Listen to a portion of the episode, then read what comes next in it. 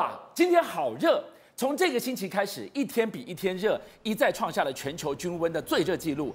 告诉大家，从今天开始，我们恐怕真正要进入史上最热的三天，做好防晒啊！这么热，我们就担心了，电力够吗？监院针对了兴达电厂大停电的事件，人为疏失的部分来进行调查，报告出来了，居然意外泄露台电藏电。怕电不够的真相。哎，我觉得要先提醒观众朋友，现在开始真的要特别注意啊，这个气候的这个炎热，还有你要保持水分。为什么你知道吗？因为气象局已经发布了全台高温灯号，花莲啊已经热到亮红灯，你知道吗？哎、哦，可以搞成这个样，而且现在讲说到礼拜天的这个时间点，大家要严防高温。为什么？嗯、台北昨天啊七个小时都在三十五度的高温里面，哎。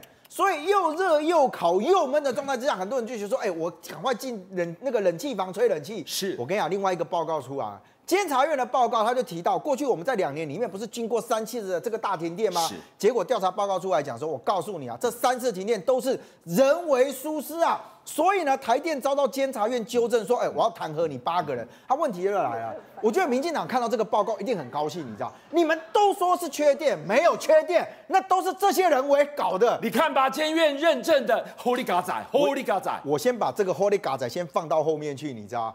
在这一份的监委调查报告里面有发现到说，哎，我们都讲说什么电啊，什么都用到紧绷。监委说没有，我告诉你，其实台电还把一些电给藏起来。台电为什么要藏电？生吃都不够了，你给我打光？很奇怪，对不对？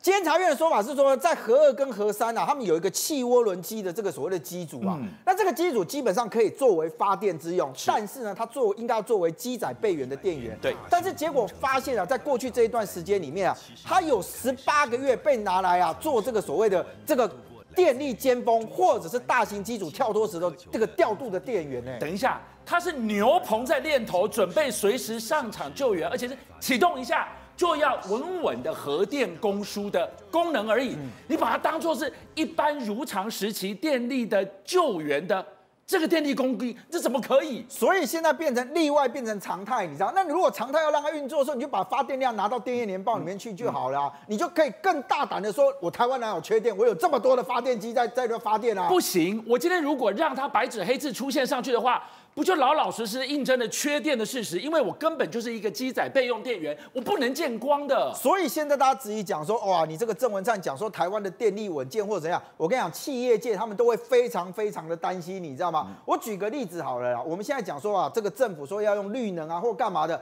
那他根本就发展不上来嘛。嗯、核能他也不要的时候，嗯、你知道他们想尽办法就回到最传统的这个发电方式。嗯、我举个例子哦，比如说高雄的大林五号机啊，对，它现在被认为是台湾最老的火力机组，你知道？嗯那我们今天就讲，哎，核电是不是时时间到你就要叫它除役掉？四十年啊，四十年就得除役了。什么四十年？我告诉你啊，这个大林五号机啊，商转四十八年啊，四十八年之后才要除役，你知道？不让你退耶！哎，我跟你讲，不是不让你退，你知道？你以为你除役了就没事干了吗？不是，不好意思哦。他说呢，我直接要把你转成紧急备用的电力呀，继续给我烧。哎，你知道紧急备用电力的概念，就是说这个机组它必基本上每天都要维持在能够运转的状态之下。是啊，不然的话，你觉得说我今天跳电了，不好意思，我们。重新开机来着，不是这个做法。对，那我就讲啊，你让他不断的这样子过来之后，很多人就直接讲说，哎，但呢，他这个是火力机组，还要拿来再继续发电的时候，他会在高雄，那是怎样？高雄的人废要拿来发电吗？还有另外一个新达电厂，在过去常常被提到，对不对？新达电厂也即将要除役哦，但是现在讲说啊，我跟你讲，除役是这样子，我们发电机组啊重新调整之后，他说呢，燃气厂呢把它改过来之后就继续发电。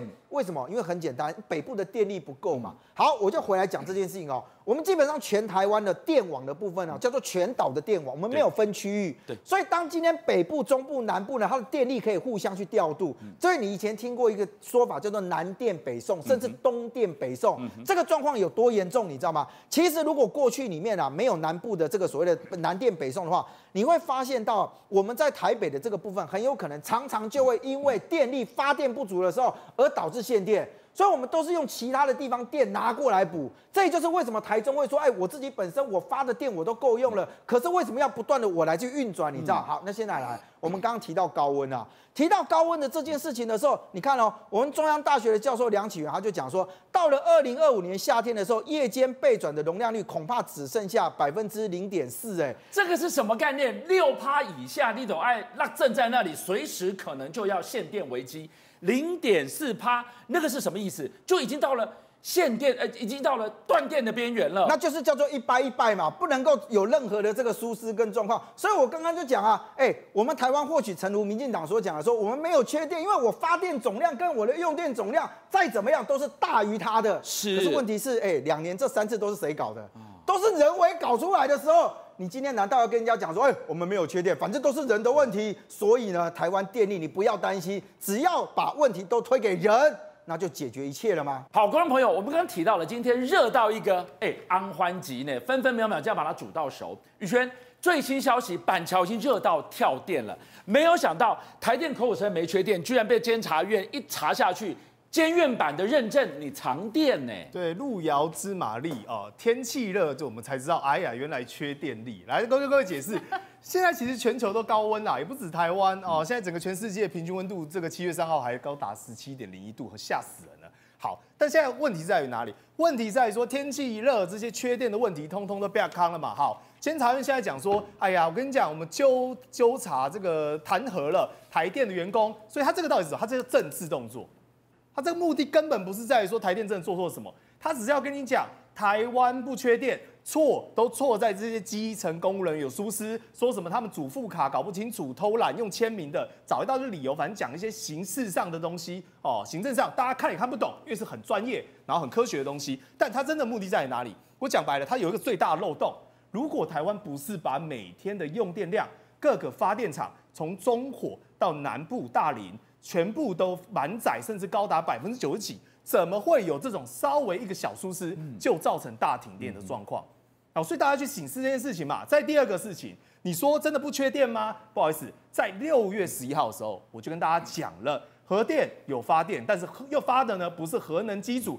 而是原本是用来当核能机组发生状况，像日本核灾那样，比如说海水倒灌失灵的时候，必须要有紧急用电来维持它的安全设施继续运行的紧急机组。结果呢，被台电、被民进党拿来火力全开。有什么燃油机组？这个燃油机组叫做应急的，还有什么气涡轮机组，通通跟你讲都拿来用，所以来就被大家踢爆。说核二、核三全部拿来用，这个是从二零一六年到二零一八年，甚至二零二二年。前一阵子王宏委员有没有讲说奇怪，怎么在这个台电的资讯上看到核二厂、核二厂竟然呢跑出电力来？就是这个，每年只要缺电的时候，通通拿来偷报。那我就问，如果届时真的核能发生什么状况，不好意思，这机组被超坏了怎么办？所以难怪民进党不用核电啊。